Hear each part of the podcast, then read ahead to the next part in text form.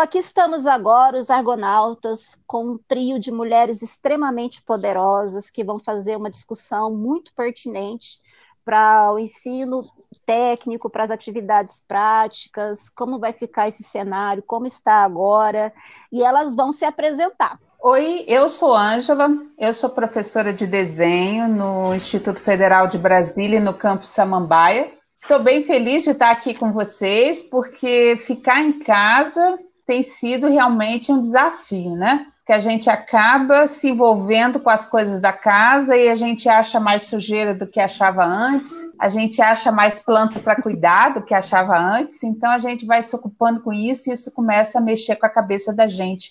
Eu ainda sou do grupo de risco, porque tive uma doença e câncer no seio, tenho aí minhas precauções de sair pela rua, apesar de querer sair, né?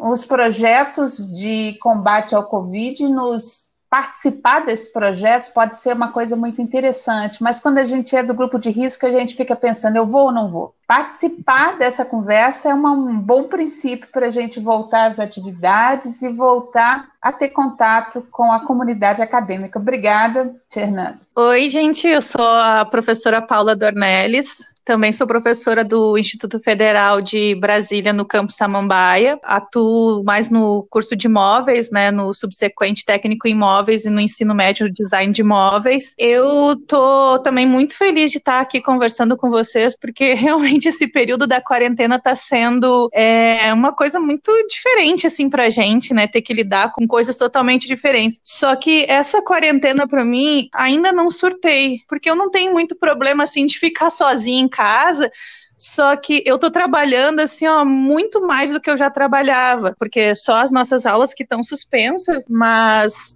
o trabalho que a gente tem para fazer, para ficar pensando em como que vão ser as nossas aulas, é, tudo isso eu ando quebrando a cabeça. Só que, além disso, eu estou trabalhando juntamente com mais dois colegas, né, que é o professor Fred Souza e o Petrônio, a gente está trabalhando num projeto aí contra o Covid, na confecção de caixas acrílicas, né, que a gente chama de Covid Box, que são para auxiliar para proteção do, dos médicos que vão entubar os pacientes aí contaminados com Covid. E essa caixa acaba ajudando aí na segurança do, dos médicos e de quem auxilia os médicos. É, realmente eu estou trabalhando nessa quarentena bastante. Eu ainda estou tranquila e não surtei. Oi, gente. Meu nome é Larissa. Eu sou professora no Instituto Federal de Brasília, no campus Samambaia também. Eu sou engenheira civil, então eu dou aula de várias matérias, praticamente todas elas práticas. Logo que iniciou, né, toda essa história de pandemia, eu entrei de licença capacitação, é, mas ao mesmo tempo ativa nos projetos de pesquisa e participando de grande parte das reuniões né, no campus virtualmente pela preocupação que eu estou com relação às aulas. Tentei fazer vários encontros com os meus alunos, a gente se reúne quinzenalmente para discutir algumas coisas de pesquisa que a gente consegue fazer né, offline e tem sido um desafio para mim. Assim como a Paula, eu não tenho muito problema em ficar sozinha, né? Eu moro sozinha, então para mim não é um problema tão grande, mas já dei algumas algumas vezes aqui, justamente me senti impotente em determinados momentos por ter conhecer pessoas que se infectaram com Covid, pessoas próximas, né, que a gente perdeu para o Covid, por ter irmãs da área da saúde, pais do grupo de risco, e para mim é uma situação que já deu umas surtadas aí de vez em quando, mas estou aqui estudando além dos meus cursos de capacitação. Tenho tentado buscar outros cursos também para auxiliar, ajudar nas ideias que a gente vai precisar, né, nesse novo cenário, nessa nova situação, porque a gente não tem, né, tá tudo muito incerto. E aí vocês querem começar a falar da importância das aulas práticas? Eu queria primeiro discutir porquê da existência da escola, né? Para mim, a escola é quase um santuário, um lugar onde você cria expectativas e sonhos nas pessoas. E de repente, você interromper esse sonho, essa expectativa, essa esperança traz muita ansiedade, porque é o conjunto, não é só o professor ou só o aluno, mas é o conjunto, o ambiente, os recursos, aquilo que se fazia, aquele contrato social acontecia com a promessa de você ser formado em alguma coisa. Então, a escola, esse lugar de encontro, esse lugar de, dessas expectativas, de repente é inacessível. Né? Então, uma coisa que tem me angustiado é a mudança. Mudança sem eu querer, mudança sem a gente é, atrás dela, acontece uma mudança de repente, você tem que pensar como que vai ser depois, sem, na verdade, querer que seja tão diferente assim, porque eu fiz um contrato com os meus alunos de ajudá-los a projetar melhor, a desenhar melhor, a pensar os ambientes, quer dizer, formar conhecimento. E esse conhecimento era formado através de um encontro pensar como que vai ser esse ensino profissional, né? Sem esse encontro é uma angústia. A minha experiência profissional ela é transmitida pelo fazer junto, né? E como que vai ficar agora? Passo a bola para as colegas e a gente vai falando. É, não, eu concordo, Angela. Esse momento que a gente está vivendo agora como que vai ser no nosso retorno? É, esses dias a gente estava fazendo reunião na, na, nossa área e a gente estava discutindo essas questões, né? Quais são os cuidados que a gente vai ter? Porque nós aqui damos concursos profissionalizantes que são técnicos e, como a gente diz, é ter que praticar. O aluno realmente tem que praticar porque ele vai sair dali com aquela profissão. E aí eu falo isso até por experiência própria, porque eu sou cria de Instituto Federal, que na minha época era Cefet, né? A importância da prática que a gente tem uh, no curso técnico, de não só ficar na teoria, não, de ver como é que funciona, ir lá e fazer. Só que com tudo isso que a gente está vivenciando, e é, como a Larissa também falou, é tudo tão incerto nesse momento, a gente fica pensando, eu pelo menos estou pensando muito em como que eu vou abordar nas minhas aulas, que tem que ter prática, como que a gente vai proceder com tudo isso, né, que está acontecendo. Eu, assim, estou quebrando bem a cabeça mesmo, tentando imaginar o que que eu posso fazer. A gente também vai ter que pensar isso em conjunto, porque a escola como um todo, né, quais vão ser os procedimentos que a gente vai ter que adotar. É realmente, assim, é um período bem difícil da gente pensar porque como a Ângela estava comentando, essa questão realmente da gente tentar passar, né, um pouco daquilo que a gente já vivenciou, daquilo que a gente tem como formação, como experiência profissional, para que o nosso aluno ele tenha uma boa formação também. Agora eu passo a bola aí para a Lari. Eu tenho essa mesma preocupação, porque além de, né, da prática em si no meu caso, por exemplo, eu não tenho como trazer uma betoneira para minha casa, e muito menos fazer com que os alunos tenham uma betoneira para fazer um concreto em casa. É bem complexo e isso é complicado. Para além disso, né, pegando o gancho do que a Angela falou em termos da escola e do encontro, é a nossa responsabilidade para com os nossos alunos, para com as pessoas que frequentam ali. E além disso, como a gente vai lidar com a situação de cada aluno, né, com a questão, o acesso a uma nova tecnologia, a dificuldade ou a facilidade com que a gente também vai lidar com isso. Será que a gente está preparado para ter uma mudança tão radical? Eu penso muito na questão da, das práticas, no sentido de pôr a mão na massa mesmo. E é nesse sentido que todas as minhas aulas sempre foram tanto que eu só ministro aula, só dou aula no, nos laboratórios, em todas as disciplinas que eu dou aula no, no, no Instituto. Tenho tentado quebrar a cabeça aqui com alguns colegas também para tentar entender um pouco mais como fazer isso, como trazer isso para esse dia a dia, mas ao mesmo tempo como fazer com que isso se encaixe na realidade dos nossos alunos, no mundo em que eles estão, né? Nessa visão tão diferente ali de acesso à internet, acesso a um computador, acesso à escola por meio, né? Os meios de transporte que são utilizados, o contato, o não contato, o uso dos materiais no laboratório, que muitas vezes são únicos e são compartilhados para mim ainda é um, um grande quebra-cabeça que tem me consumido de alguma forma muito grande. Quer dizer, o que, que é, na verdade, você fazer a prática? É porque existe um jeito de fazer mais otimizado. Existe a escola para acelerar o conhecimento. Senão a gente deixava as pessoas quebrarem a cabeça e a evolução daquele conhecimento seria muito lenta. E eu me recordo das minhas aulas de materiais de construção, a Larissa é professora de materiais de construção, e eu lembro de fazendo o teste do SLAMP, mas o professor virou para o nosso grupo e disse assim: passou do ponto. E isso me marcou profundamente na minha vida profissional. Acompanhei obras muito tempo e a gente ia lá na betoneira para ver o ponto da massa. É uma coisa muito empírica, Sim. é uma coisa assim que é do ver, é do fazer. E da minha parte, em desenho, por exemplo, eu lembro que os meus melhores estágios era estar junto com grandes arquitetos. A gente brigava por estágios em bom escritório só para estar junto, quer dizer, era importante esse contato eu vejo que o Instituto Federal dá importância a essas práticas, a você ter esse contato como plus desse ensino. E agora a gente está vivendo um, um, dilema. A gente quer fazer as práticas e como fazer essas práticas perante essas limitações. O que, que o pessoal está falando muito é a questão do ensino à distância e dessas práticas EAD e das tecnologias que vão ser usadas, tal, tal, tal. E até a Larissa comentou o nosso aluno não está preparado, talvez a gente não tenha estrutura para isso, nós mesmos não estamos preparados para isso.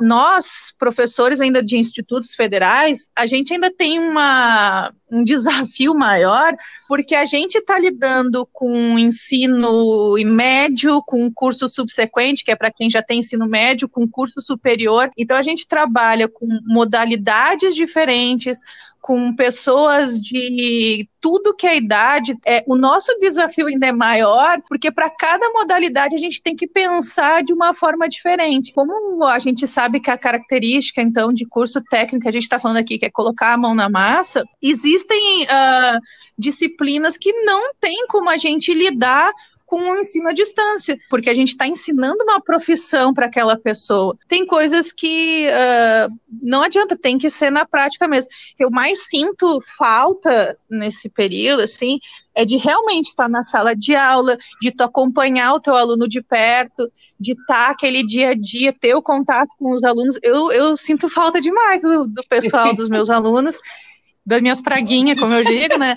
A gente brinca, mas realmente eu sinto falta disso e eu fico pensando, não, se eu tiver que mudar agora toda a minha metodologia eu ainda dentro da área da gestão da produção, tem coisas que tudo bem, consigo trabalhar bem, mas tem coisas que não, que tem que mostrar e tem que ter prática e tem que colocar a mão na massa. A Larissa até comentou do, do laboratório no caso de edificações, mas para gente que trabalha lá no curso de móveis, também ah, nós temos ferramentas que a gente vai ter uma ferramenta só que o pessoal tem que compartilhar, mas agora não pode mais ser assim, porque com todo esse protocolo agora que a gente vai ter aí em função do que vem acontecendo aí, uh, como que a gente vai fazer para os alunos operarem máquina? Não pode mais estar todo mundo operando máquina. É muita coisa louca aí que a gente tem que pensar em como é que a gente vai se virar para poder dar essas aulas práticas mesmo. É, o quebra-cabeça que ainda não está montado. Eu penso muito assim já me deram sugestões de ah, mas você vai lá sozinha e grava uma aula. Não é a mesma coisa.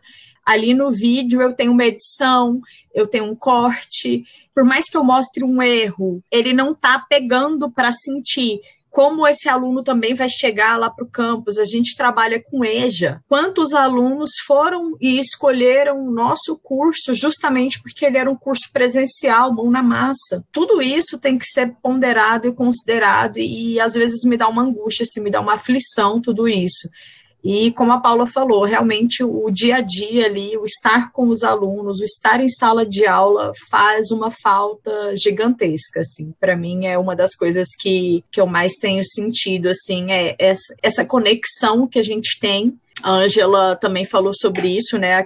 O estar ali ao lado, o fazer junto, é um diferencial que a gente tem ali no campus que eu acho que faz o trabalho ser mais leve, faz o aprendizado ser diferente.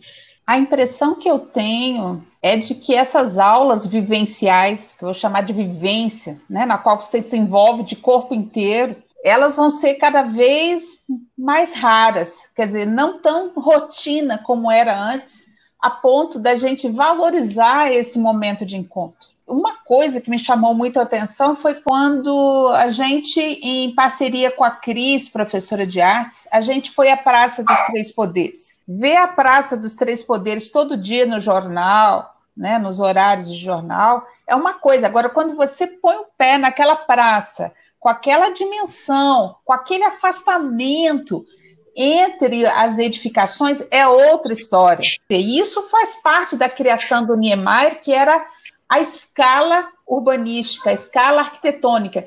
Então, como que você vai explicar isso teoricamente? A gente explica, mas quando ele põe o pé naquele Não. lugar e ele vivencia aquilo, é outra história. Então, eu vejo que esse é um momento rico, mas talvez seja mais raro daqui para diante. E realmente, talvez a gente valorize mais esses encontros, talvez a gente valorize mais essa vivência prática, esse olhar, né, que a gente tem para as coisas diferentes. Talvez o olhar vá mudar em relação a tudo isso. É, a gente tem que ter fé e esperança de que a gente é, voltar, que nem eu digo, voltar ao normal, né? Que a gente consiga voltar ao normal mas por enquanto é, é um desafio para a gente é, avaliar o que, que vai ser feito em função uh, das coisas como elas estão agora, né? Mas tomara que tudo volte ao normal. É, vocês, por exemplo, é, da área técnica, tem uma questão agora que as instituições estão de querendo salvar calendário, salvar o semestre, o ano letivo. Como é que vocês observam isso, sendo da área técnica? Essa preocupação a gente tem tido muito dos alunos também, sabe? A gente até teve uma reunião ontem com a participação dos representantes e a maior aflição de alguns era quando vai ser o retorno das aulas, a gente vai perder o semestre, a gente vai perder o ano e quem ia formar, como vai fazer. A gente precisa ponderar, não adianta tentar salvar o ano letivo é, e fazer isso de qualquer jeito e fazer isso de forma que a gente esmague o aluno com conteúdo e ele não consiga aprender nada. Eu não vejo uma forma de salvar um calendário. Eu acho que isso é o mais importante, assim, é prezar pela qualidade e também pelo aprendizado do nosso aluno. A gente tem um perfil, principalmente nos cursos técnicos, de trabalhador-aluno. Muitos deles não deixaram de trabalhar, mesmo nesse período de quarentena. Muitos continuam tra e estão trabalhando. No, no meu ver, eu não concordo com essa questão de salvar o ano letivo tacando mil atividades que os alunos não vão bom retorno. A, a, gente tem muito essa preocupação com o ensino e com aquilo que a gente está passando e com o profissional que a gente está formando, que é o que a gente já estava discutindo aqui. E outra coisa, é fazer as coisas dessa forma, assim, para tentar salvar um calendário, isso vai acabar se tornando exaustivo para nós, professores, e principalmente para os alunos. Vai ter muita gente surtando com isso, porque realmente é, vai ser muito cansativo.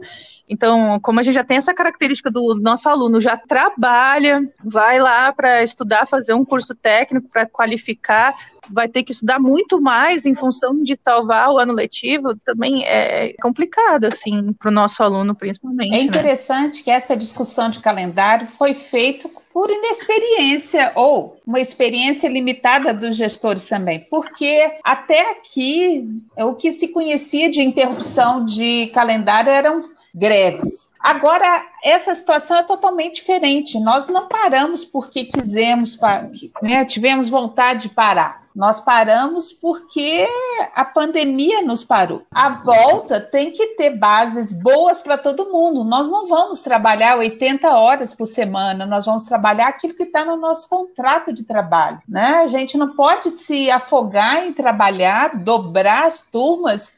Quer dizer, tem que ter bases razoáveis de volta ao trabalho, com segurança higiênica, com segurança de horas de trabalho, porque senão a gente vai se matar não pelo Covid, vai se matar de trabalhar. O que eu acho é Sim. que essas soluções, até agora a gente vinha discutindo só entre os professores. Daí a gente pontuou que os alunos precisavam participar. E a reunião de ontem que nós tivemos do Proeja em edificações foi importantíssima pela participação dos representantes de turma. E daí as soluções não são as nossas soluções, são aquilo que a gente acorda no coletivo. Nós, professores, e eles, alunos, e a parte pedagógica, todo mundo junto, achando caminhos. Eu acho que não existe outra forma de negociação de um calendário ou de um retorno.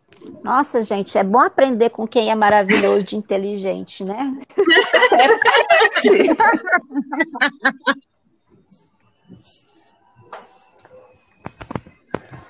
Eu não tenho papai, é meu papai. ai, ai. Então eu vou começar aqui, então, me despedindo. Quero agradecer o convite, Fernanda. Foi bem legal a gente poder estar tá conversando um pouquinho, matando um pouco da saudade. Então, deixar um tchau aí. Meus alunos têm meu contato. Quem quiser aí indicação de curso online para fazer, eu já fiz uns quantos, tenho vários legais para indicar. É, eu não sei como é que eu consigo dar conta de tanta coisa que eu estou fazendo, mas tudo bem. Então, deixar um beijo enorme para todos os meus alunos, porque eu realmente estou morrendo de saudade. E vou dar uma de Jair, eu quero deixar um beijo para o meu pai, para minha mãe, para você, porque eu sou da época da Silvia assim. Eu sou dessa época, desculpa, mas eu sou dessa eu época. Suficiente para falar que você é de alguma época, Paula. Eu não quero, não quero comentar porque é domingo agora, dia 24, estou de aniversário, então não vamos falar de épocas. um beijo, beijo. E adorei estar aqui com a Larissa também, com a, com a Ângela, que são pessoas que eu admiro muito. E foi muito legal, adorei. Beijo. Eu tô aqui triste. Ai, gente. Tá triste também, né, Larissa? Tô. Olha, eu queria muito agradecer o, o, convite, Fernanda. Você sabe que com você a gente topa todas, né? Muito incrível poder conversar sobre isso com Paulinha, com Ângela, que são pessoas que eu também admiro pra caramba. Ângela, para mim, me ensina todos os dias algo novo, de como ser uma professora melhor, de como ter uma prática melhor. Deixar um, um beijão para os meus alunos, para todo mundo que está ouvindo, dizer que a gente está aqui mesmo à distância que o que precisar, né, podem contar conosco, que o IFB, a gente, né, lá no campus, a gente tem uma rede muito incrível de colegas, de pessoas ali que são realmente pessoas que se preocupam com o dia a dia um do outro, assim, e dizer que espero que tudo, né, fique bem. Sei que o, o, normal que a gente tinha antes não, não existe mais, né? Mas que as coisas possam ir aos poucos voltando para o lugar e se retomando para que a gente possa ter essa conversa novamente juntas, ao vivo. É isso, gente. Dizer que a saudade é grande, mas que o cuidado tem que ser maior nesse momento. E obrigada. É, vocês quebram o coração da gente, né? Fernanda se fazendo de né? Mas tudo bem, a gente conhece. Paulinha e Larissa, foi muito bom conversar com vocês. Eu até passei batom para conversar com vocês. Viu como vocês são chique, né? Eu quero deixar um recado para os alunos, porque o meu esforço, o esforço de La, Paula, Fernanda, Larissa, tem sido de envolvimento dos alunos. E eu quero pedir que vocês se envolvam. Eu acho assim que em breve a gente vai ter algum instrumento no qual vocês vão poder se posicionar sobre esse retorno e eu peço a vocês que se posicionem, que mostrem as suas, suas limitações sem vergonha, é, porque é o, o, passo que a gente precisa para poder fazer um retorno seguro, um retorno legal, um retorno que esses sonhos e essas esperanças continuem. Então, eu peço que vocês participem, não abandonem a gente, voltem né, a falar com a gente. Eu amei essa conversa e espero que a gente tenha outras oportunidades para se falar. Esperamos estar juntos para fazer muita coisa boa. Obrigada, obrigada, Fernanda. Nossa, eu agradeço demais por vocês terem aceitado o convite. Eu aprendi tanto nesses minutinhos, assim, eu tenho tanta admiração por vocês que não dá para mensurar, sabe? E muito, muito obrigada por toda a contribuição que vocês deram. I'll go after.